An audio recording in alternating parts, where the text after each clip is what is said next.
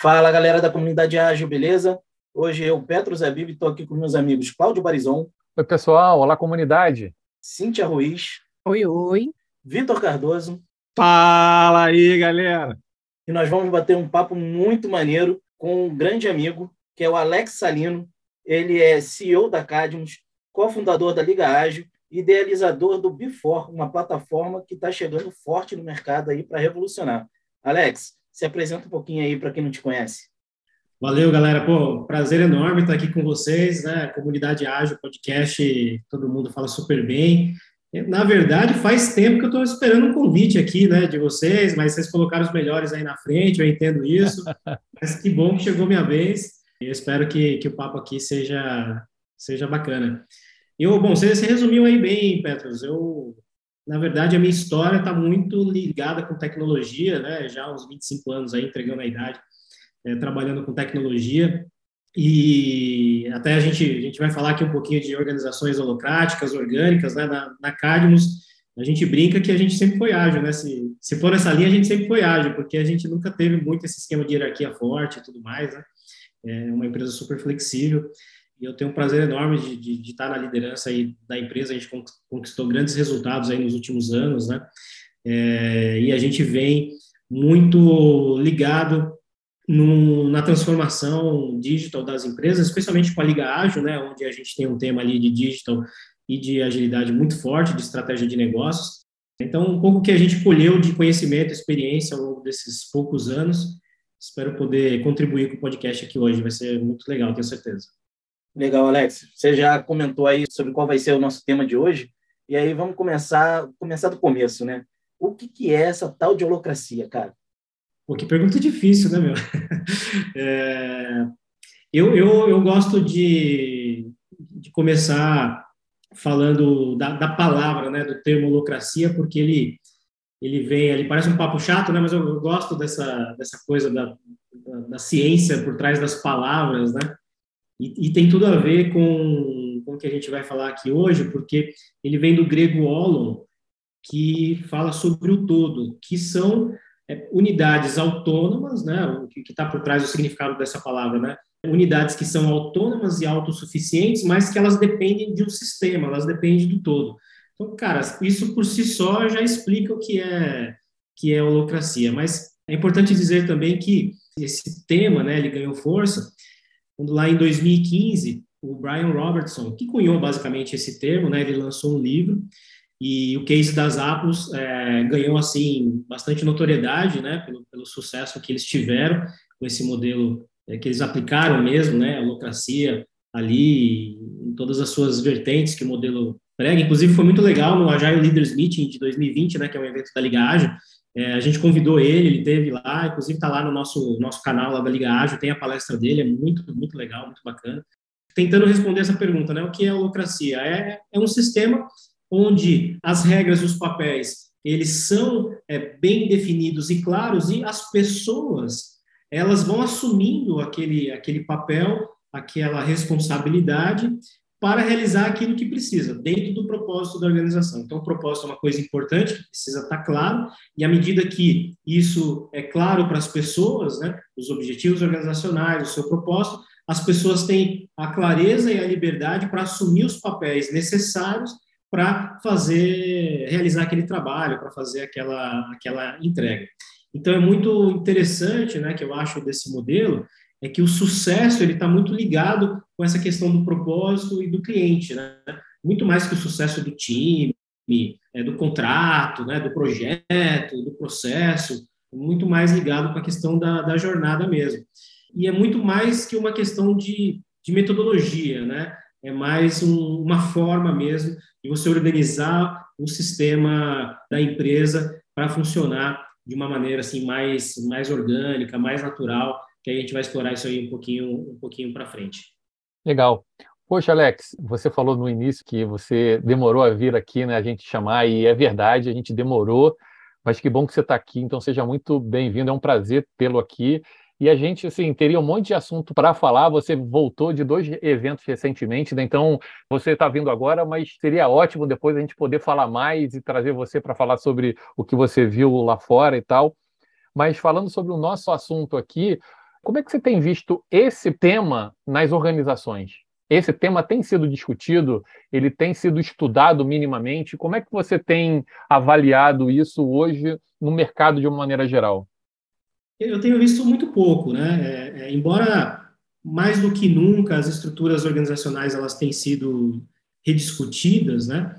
Porque é mais claro, de, depois que a gente conseguiu falar sobre novos modelos de trabalho com a camada mais executiva das organizações, né, eu percebi que essa discussão da estrutura organizacional ela se tornou mais fácil de se aproximar de uma conversa, porque é um tema muito delicado, né? Eu costumo brincar assim que é, estruturas que têm uma organização rígida, né?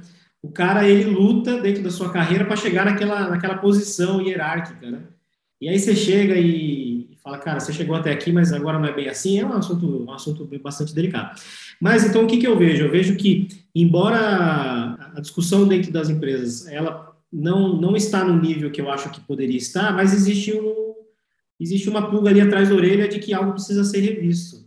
E dentro do que eu vejo já nos, nas estruturas em que a agilidade ela já tem um certo nível de maturidade, eu acho que isso acaba sendo um pouco mais natural, né? Essa à medida que essas estruturas né, elas vão ganhando mais autonomia, mais empoderamento para poder realizar o seu trabalho de fato, entregar valor e dar resultado, eu acho que naturalmente isso está acontecendo. Mas em grandes organizações realmente é um assunto delicado e difícil.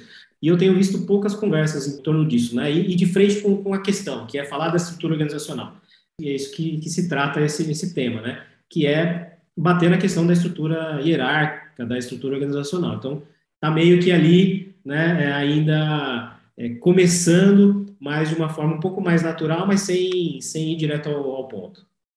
Boa, já respondeu boa parte da pergunta que eu ia fazer agora, mas vamos lá. Eu ia perguntar justamente como a agilidade tem feito as organizações refletirem sobre esse modelo organizacional ali, e você comentou que isso já tem gerado algum tipo de reação ali nas organizações. Aí, mudando um pouquinho a pergunta, é o quanto essas reações que estão sendo feitas no modelo organizacional, elas estão sendo conscientes para o modelo de holacracia, ou quanto elas estão limitadas a um olhar puramente da agilidade não estão conseguindo conectar com essa evolução do modelo organizacional.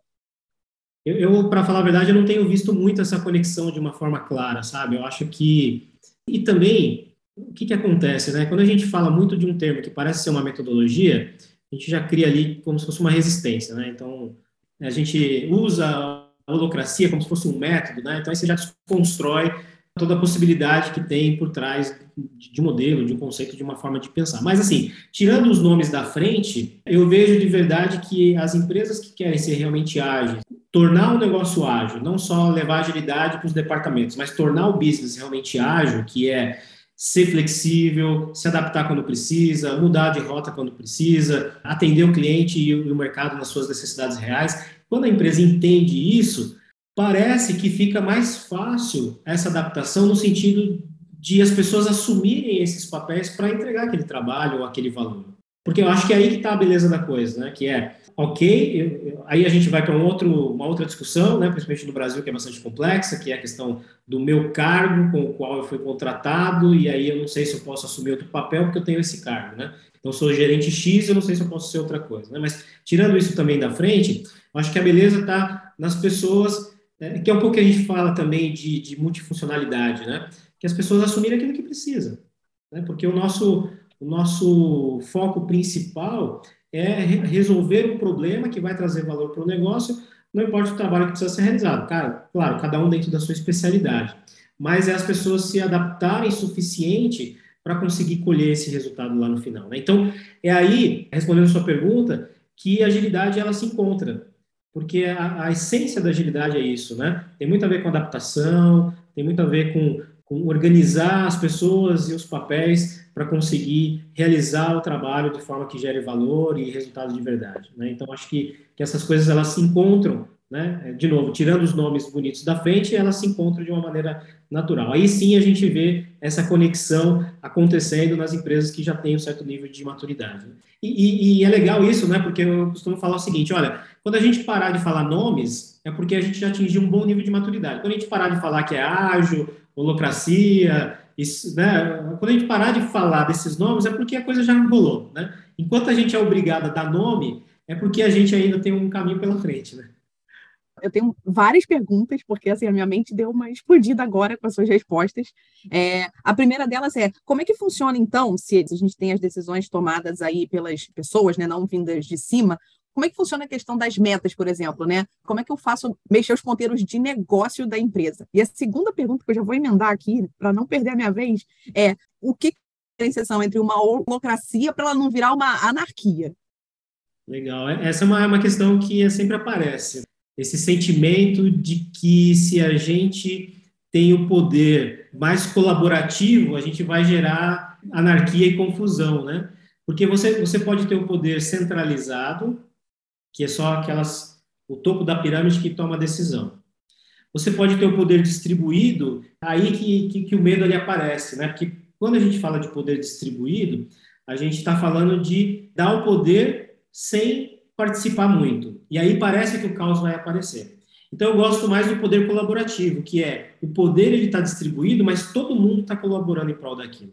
E aí se isso funciona, não tem não tem bagunça, não tem anarquia, porque a colaboração ela existe. E a colaboração é um ponto fundamental também da agilidade. Então percebe como as coisas elas se conversam, né?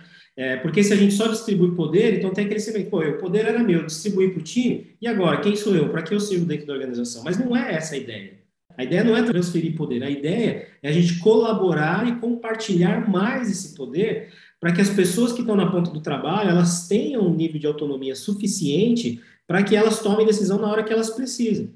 Porque na, o cara que está lá na ponta do trabalho, e portanto ele está mais perto do cliente, né, é, é uma visão que eu tenho, se ele não tem o poder para tomar a decisão que ele precisa, isso vai demorar mais e a agilidade vai deixar de ser ágil, né? A gente vai perder o time da coisa. Então, acho que essa é a coisa legal, né? De você distribuir no sentido de manter a colaboração, para que todos possam participar de alguma forma, dando o poder na mão certa e no lugar certo. E aí, quando isso acontece, a gente vem para a questão das metas, né? As metas elas precisam continuar existindo. Né? As metas elas dão uma direção para onde a gente quer ir. Como nós vamos chegar lá? Aí a distribuição da autonomia, né, a colaboração, ela também vai resolver essa questão. Como que nós vamos chegar lá? Mas para onde a gente vai? A meta é importante. Ela sempre vai ter que existir. Então tudo isso é muito lindo, né? Difícil de construir, obviamente, é uma longa jornada, né? É um nível de maturidade diferenciado, mas falando do tema, é nesse modelo que eu, que eu acredito. Muito bom isso, Alex. E aí, é como a Cintia falou, né? Isso faz com que a gente exploda a cabeça aqui, né? Pensando em um monte de coisa. E aí, juntando a pergunta que a Cintia fez com a pergunta que o Vitor fez, e se esse tema ele está diretamente ligado ou não, e você falou que, que, no fundo, o importante, por exemplo, é não dar os nomes, né? Porque se der nome, de fato, se o CEO ler, ele vai falar, cara, não quero isso aqui nunca na minha empresa, né? E aí talvez tenha essa percepção de anarquia que a Cintia falou, e, e a anarquia leva você a pensar no caos, e aí ferrou tudo. Mas você está falando de um ponto super relevante, que aí juntando tudo, é, fica muito claro que, esse, que o mindset ágil é muito fundamental num ambiente desse porque só dessa forma é que você vai poder ter confiança, e você que eu estou falando é qualquer um dentro dessa estrutura, sejam os líderes, sejam a equipe, para que você tenha um ambiente organizado, gerenciado ou autogerenciado, porque essas pessoas vão entender o seu papel, vão colaborar, vão contribuir para que a empresa cresça e é através de metas e tal ou não. Então, assim, eu não estou aqui nem fazendo uma pergunta, não, estou aqui é, realmente discutindo e debatendo esse ponto, porque eu acho que é isso que faz a gente pensar. É isso que talvez as pessoas, as empresas precisam entender por que a maturidade da agilidade ela é tão importante? Porque senão essas fichas não caem, né, cara? Então, eu acho que foi muito legal isso que você falou, porque aí fica claro a ligação que pode ter esse assunto com a agilidade, mas desde que você entenda isso, entenda a, a maturidade que a sua equipe precisa ter sobre esse assunto, para que você possa, de fato, conversar sobre esse tema e aí falar o nome, né? Senão você não pode falar o nome, senão vai dar zebra de saída, né, cara? É verdade. E, e, aí a gente cai nisso que você está falando, na questão dos times, né, das equipes, porque eu, eu acredito que eles são a base de uma estrutura de agilidade que realmente funciona. Né? E aí, dentro de cada time, né, quando a gente desenvolve, no contexto de cada equipe, da sua realidade, da sua missão um propósito, valores, e você trabalha muito forte na liderança dessas equipes, né, para que eles possam criar em cada uma das equipes essa cultura de que a gente pode experimentar, de que a gente pode tomar decisão dentro das fronteiras que nos foi determinada, né? Porque autonomia não quer dizer liberdade é, infinita, quer dizer que você tem claro quais são os seus limites, porque ter limites é uma coisa saudável para que as pessoas tenham confiança em exercer a autonomia que elas têm, em poder tomar decisão com segurança e tranquilidade, elas só vão conseguir ter isso, essa segurança, se tiver os limites definidos.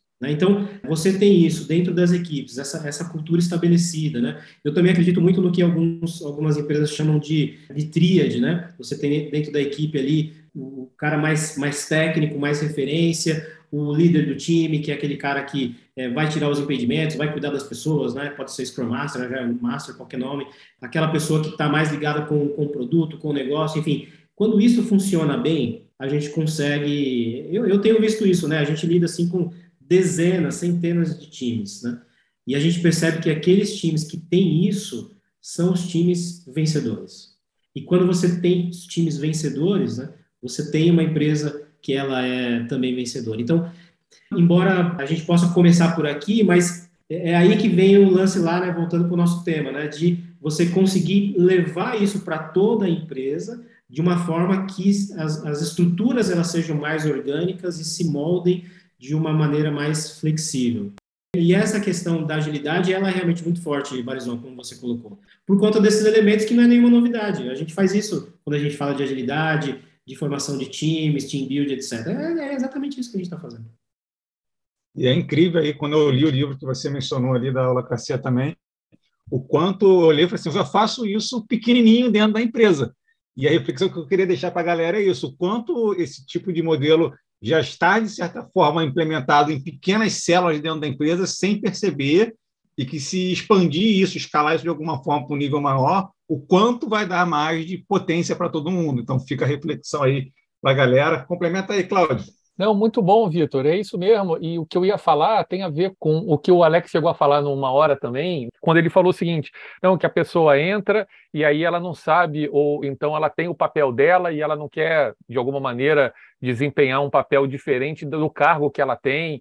E isso é uma confusão grande mesmo. E a confusão porque talvez a cultura não esteja bem disseminada, isso não esteja muito claro para quem está entrando, ou mesmo para as lideranças, porque isso pode acontecer, eu entendo, de duas maneiras, né? Uma, porque a pessoa precisa fazer o que a descrição do cargo dela manda, e aí é onde a gente esbarra nas nossas burocracias, senão a gente pode, de alguma maneira, ter um problema trabalhista, ou pode acontecer porque aquela pessoa entrou e ela entrou porque o cargo dela estava descrito ali de alguma maneira, e ela fala assim: não, a minha caixinha é essa aqui, e eu não vou fazer nada além do que eu fui contratado para fazer. Nitidamente, uma pessoa que ainda não entendeu que ela pode expandir os seus, seus papéis, e aí, porque ela não entendeu mesmo, ou porque não, ela tem um mindset mais fixo é interessante você ver essa situação, e eu queria explorar um pouquinho isso, porque isso pode acontecer de várias maneiras diferentes, né? Porque ou o líder, de alguma forma, está impondo isso, ou o próprio RH, e aí você vê a tua empresa engessada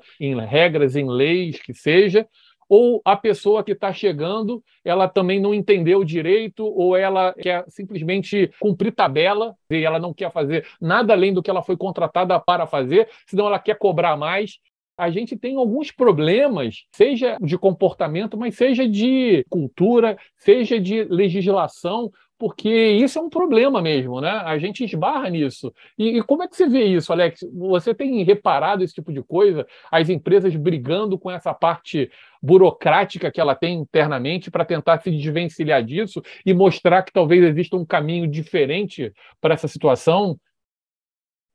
Ah, sem dúvida. Esse é um, é um ponto de discussão que sempre aparece, né? No Brasil, especialmente, que é, as, as, as, leis né, é, trabalhistas, elas, elas são fortes, né? É, e não estão preparadas, assim, para esse tipo de, de, de, mentalidade. Mas eu vejo, eu vejo muitas movimentações já nesse sentido, né? É, eu acho que, que a gente vai superar essa questão e vai deixar de ser vai deixar de ser uma desculpa, mas isso ilustra ilustra uma questão que ela é importante também, que é, tem a ver com o sistema, né? O sistema quer dizer é, como que a empresa está organizada, né? Como ela, o seu modo de funcionar, o seu motor, né? Isso que é o sistema. Até tem é, é uma frase interessante, né? Que do daquele Edward Deming, né? Que ele diz que as pessoas já estão fazendo o seu melhor, o problema é o sistema. E é isso mesmo, né? É o sistema. E, e no livro, no livro, é, nesse livro Holocracia, né? Do Brian no primeiro capítulo, ele cita um escritor que eu gosto bastante, inclusive, que é o Malcolm Gladwell, que ele fala assim, né? Se todo mundo acha que o que é melhor olhar fora da caixa, que a gente não fala isso, né? Ah, vamos, ver, vamos olhar fora da caixa, né? Para ser mais inovador, ter ideias, né? Se todo mundo acha que para ter ideias e ser inovador a gente tem que olhar fora da caixa, então talvez o problema seja a caixa, ou seja, o sistema, né? Então, se, se a maneira da empresa funcionar, ela não permite a gente ser inovador, a gente ter ideias, e por isso toda hora tem que olhar fora da caixa, então chegou a hora da gente dar uma olhadinha para essa caixa aí, ver se dá para dar uma melhorada nesse sistema, né? E, e, a gente fala isso desde quando, né, gente? Desde que agilidade, antes da agilidade falar de agilidade, a gente fala de sistemas, né? É, é um assunto difícil, complexo, como sistemas são, envolvendo gente e tudo mais, mas é preciso, né, para ter uma mudança real, porque isso que, que vocês estavam comentando aí, né? Que os times vão conseguindo, vão trabalhando, pô, tá escrito lá no livro, a gente já faz, mas começa a ser impactado por uma série de restrições que, de novo, a gente cai na questão do sistema e por isso a gente tem que olhar o todo. Show, Alex, muito bom. O modelo organizacional, né? A Holocracia é um modelo organizacional.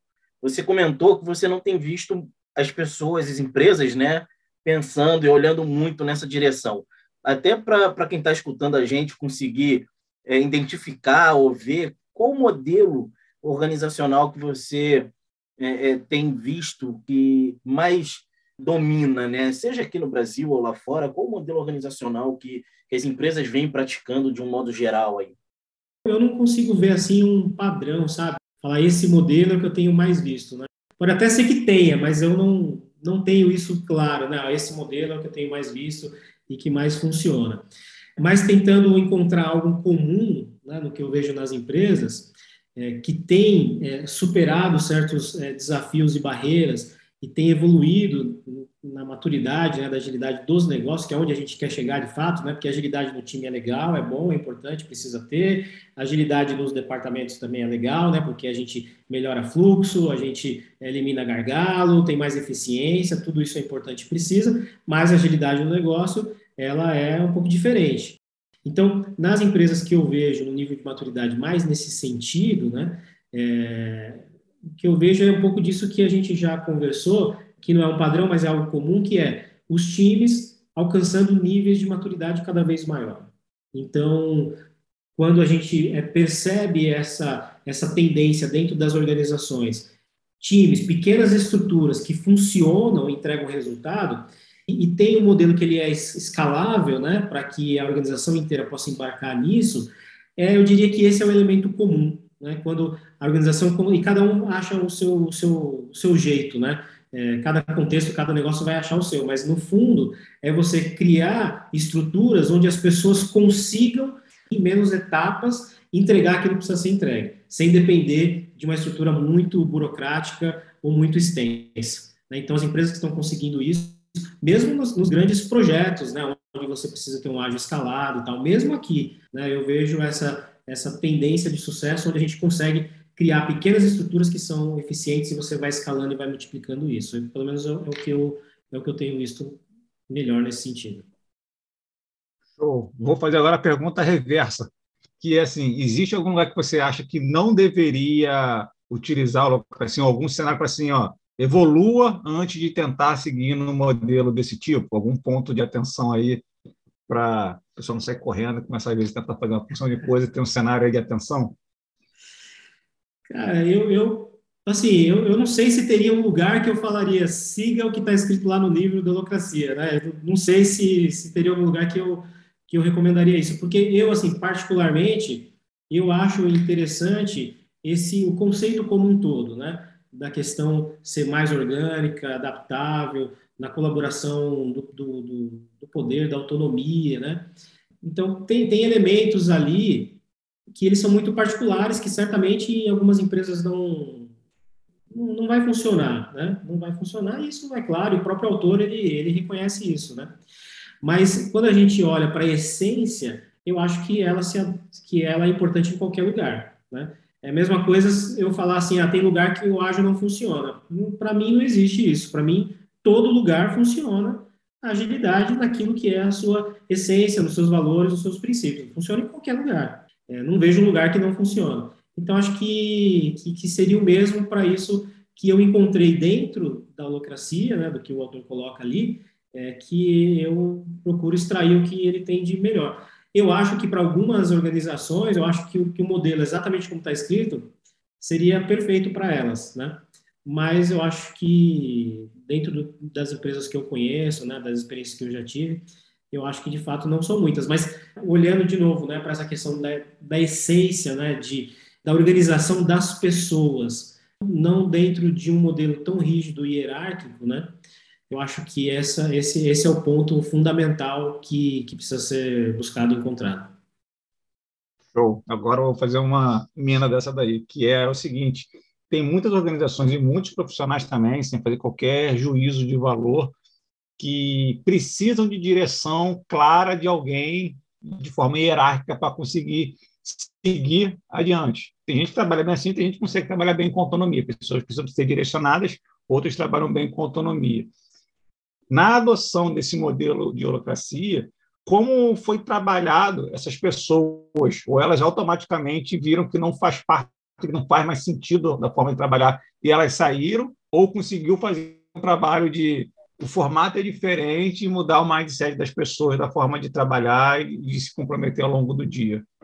Eu acredito que, que certamente, né, eu concordo com você, tem, tem pessoas que precisam do comando e controle, né? Elas precisam que seja dito para elas exatamente o que precisa ser feito e como ser feito. Alguns exemplos que eu vi desse, dessa estrutura, existe sempre uma tentativa de, de, de trazer essas pessoas para esse modelo, para esse pensamento. Tem casos que a gente sabe que que, que algumas pessoas elas realmente não vão se adaptar. Então tem empresas que elas aceitam essa essa questão por conta de outras atribuições e competências e características que, que as pessoas têm, né, que são compensadas de outra forma. Certamente, aqueles que conseguem se adaptar, eles conseguem dar uma contribuição melhor, né? Mas eh, eu concordo de fato que tem pessoas que elas não querem, né? É o perfil de cada um, né? elas, elas precisam ter ali um comando sobre o seu trabalho de forma diária, né? E aí cada empresa tem que, tem que avaliar mesmo se é o perfil adequado. Legal, Alex. Como você enxerga o papel do RH dentro dessa, digamos, transformação né, no modelo organizacional da empresa, até em cima dessa questão que o Vitor trouxe, né? De, de, existem pessoas que precisam de uma orientação, precisam de uma direção. O RH ele está ali para conseguir entregar a visão e, e, e, o propósito e o direcionamento da empresa, né? Então, é, como, como você enxerga esse papel do RH para conseguir sair de uma empresa mais rígida, com um modelo mais tradicional e, de repente, avançando aí num, modelo de holocracia ou num modelo, enfim, mais dinâmico, onde a gente dá ali autonomia, responsabilidade, enfim, traz o time, a equipe para o jogo, né? Cara, o, o papel do RH é fundamental, né? Porque quer ver um exemplo? A gente entende que para essas equipes elas funcionarem, elas precisam ter um bom nível de liderança, né? E a liderança lá dentro do time. Só que boa parte dos profissionais, eles, eles não foram preparados para isso. Especialmente nesses últimos anos que a gente, que a gente passou, né, até agora. Que a gente teve que forçar certas situações para que alguém assumisse aquele papel de liderança, né? Seja um SM, um Agile Master, um Team Lead, né? É, só que a maioria dessas pessoas dentro da área de tecnologia, por exemplo, elas tiveram uma formação técnica e não, não estavam preparadas para liderar pessoas, cuidar de pessoas. Então, o RH, ele, ele, citando esse exemplo, né, ele tem um papel fundamental em ajudar essas pessoas a se desenvolver, né, desenvolver o seu papel enquanto líder, porque as, muitas dessas pessoas elas tem condições de ser, mas faltam alguns elementos técnicos para poder exercer o seu papel de liderança. Alguns têm uma, uma desenvoltura mais natural, enfim, mas eu vejo aqui, citando esse exemplo, um papel fundamental do, do RH. Né? É, e Cara, eu, eu vejo assim uma infinidade de possibilidades para o RH apoiar nessas questões, né? Citando um outro exemplo aqui na resolução de conflitos, né? ajudar as pessoas a terem né, é, equilíbrio emocional para lidar com conflitos, lidar com mudanças, né? Entender que a mudança no cenário que a gente vive hoje não é coisa não é uma coisa ruim, a mudança ela faz parte da vida e a gente, especialmente daqui para frente, né, gente, eventos é, inesperados vão continuar acontecendo e, e, o RH ele tem um papel importante em preparar essas pessoas né, para essa, essas mudanças que, que a gente vai enfrentar e que faz parte da vida e dos negócios. Né? Então, eu vejo assim, é, um exemplo prático também que o RH, quando consegue atuar, é legal, né? Participar de retrospectiva. Então, é legal ter uma pessoa da RH assistindo uma retrospectiva, porque ela vai conseguir identificar elementos que ela pode ajudar o time a se entender melhor, a conseguir desenvolver melhor as soluções para certos problemas, né, a pensar nas pessoas.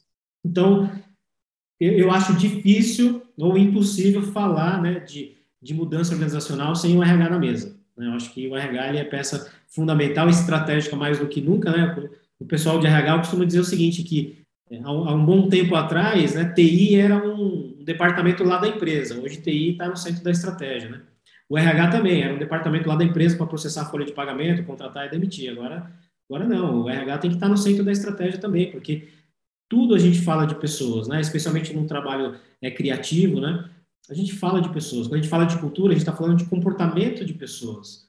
Então, não tem como falar né, de nada disso sem estar com o RH junto. Mas indo até um pouco mais longe sobre isso, né, de trazer a TI para o centro da estratégia, que de fato tem acontecido, assim como o RH, é, talvez uma evolução natural seja até é, assim, manter a TI, obviamente, fazendo aquele trabalho realmente específico de TI, o RH também, talvez fazendo aquele trabalho mais específico de RH no sentido de, de sistemas, de, de operacionalização, mas essas tarefas ou essas ações que a gente hoje espera de TI do RH, talvez você não precise mais chamar nem de TI de RH. Talvez isso esteja inserido no contexto.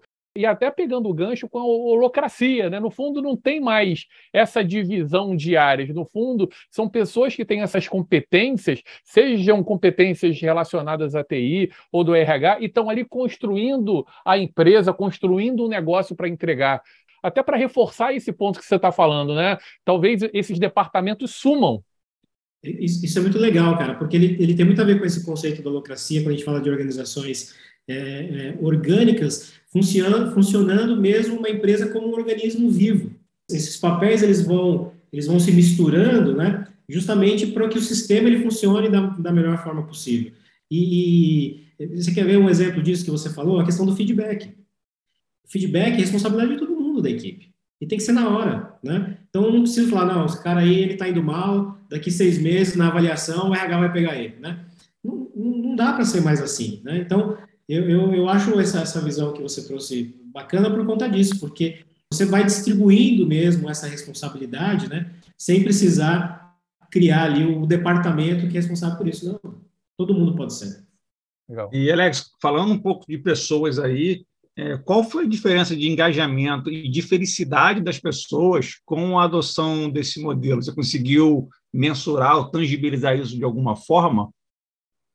Vou falar a experiência que a gente teve na Cadmus. Né? Na Cadmus a gente tem trabalhado no modelo assim mais é, orgânico, né? vamos dizer assim, que a gente não usa a locracia, né? por exemplo, a, a locracia tem lá a questão de você ter a instituição, né? de você ter tem ali vários elementos que a gente que a gente não usa, mas quando a gente começou a permitir que as pessoas elas é, tenham é, assumam os papéis que são necessários para atingir o resultado, para poder fazer a entrega para o cliente, a gente percebe nitidamente, né, um, um, um alívio na tensão em termos de até na questão da carreira, né? Da carreira, porque a pessoa ela, ela entende que ela tem muito mais flexibilidade para direcionar a sua carreira, para fazer movimentação de carreira, né?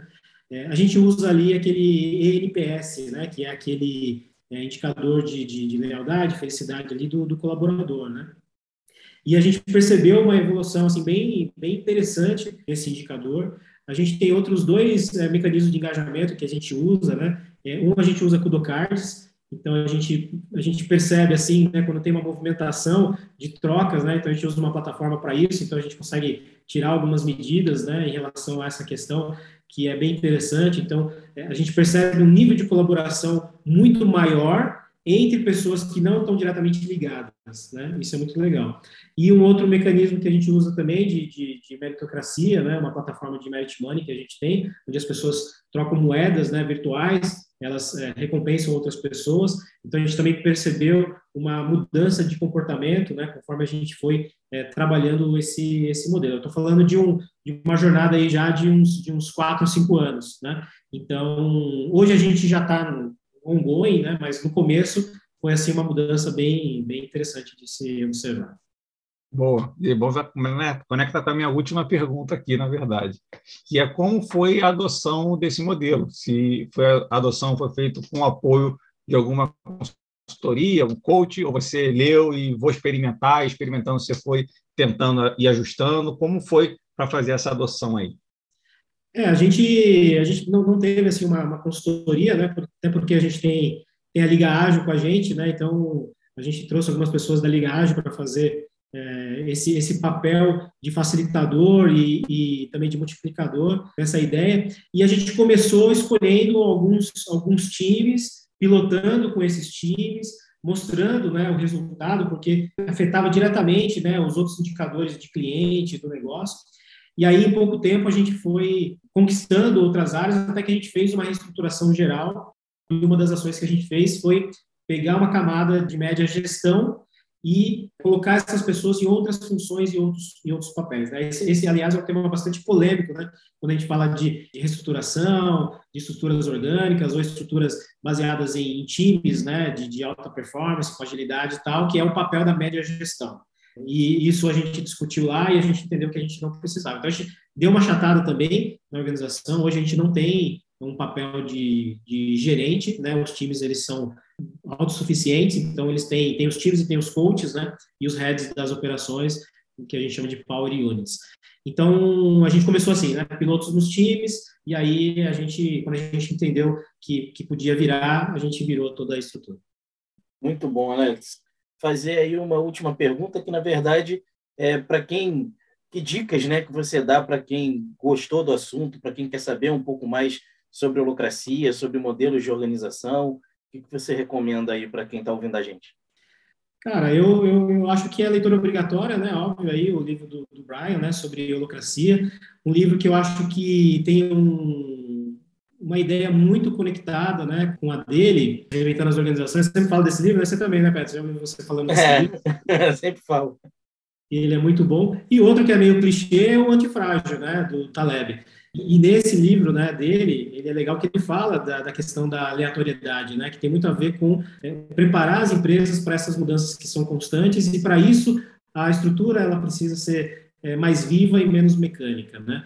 Então, acho que são três dicas aí importantes para começar a entender a essência desse tema aí, que mesmo que você pense assim, não, a lucracia não tem nada a ver com a gente, é um novo método que é complexo aqui, não serve para minha empresa, mas a essência, como a gente falou bastante aqui, ela pode agregar muito no seu conhecimento, né, como, como profissional, e também em formas, né, mais ferramentas para você ajudar a sua empresa.